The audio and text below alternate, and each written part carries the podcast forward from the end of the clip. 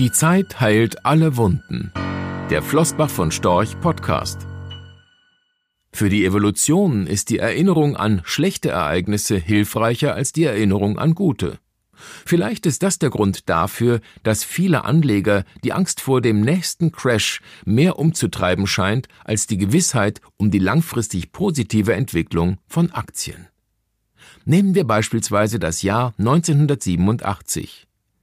Was wäre Ihr erster Gedanke, wenn wir Ihnen zuverlässig prognostizieren würden, dass Sie im kommenden Jahr am US-Aktienmarkt den gleichen Kursverlauf erwarten dürften wie im Jahr 1987?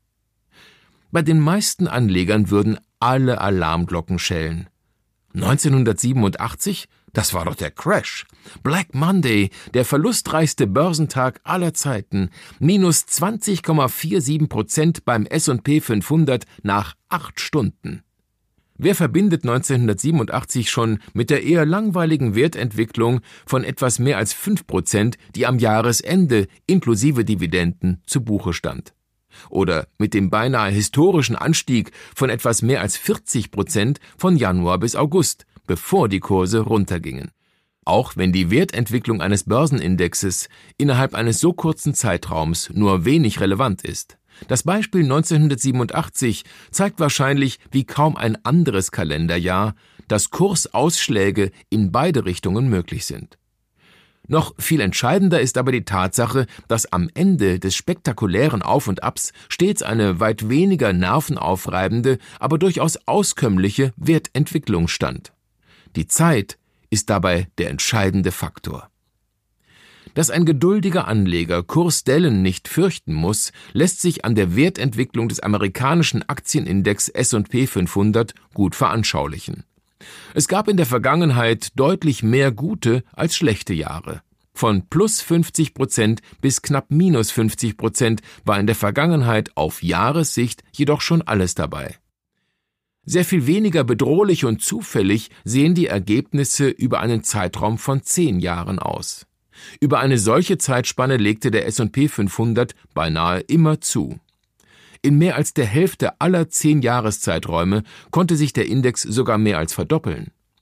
Wer während des Börsencrashs 1987 investiert war, dem durfte es egal sein, ob der Oktober 1987 ganz am Anfang, am Ende oder in der Mitte seines Zehn-Jahres-Zeitraums lag. In allen drei Fällen lag der Wertzuwachs des S&P 500 über zehn Jahre bei mehr als zehn Prozent jährlich. Vergleichsweise schlecht entwickelten sich Aktien zwischen 1999 und 2009. Mit dem Platzen der Dotcom-Blase sowie der Finanzkrise fielen gleich zwei Schwächephasen historischen Ausmaßes in eine Dekade.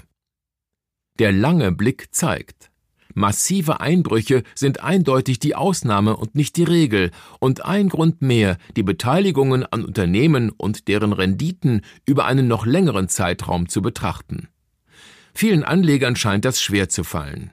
Dabei sollte man sich bewusst sein, dass Geldanlage selten wirklich endet.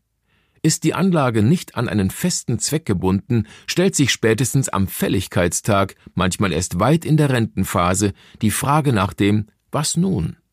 Erst recht, wenn das Vermögen über die Zeit wächst.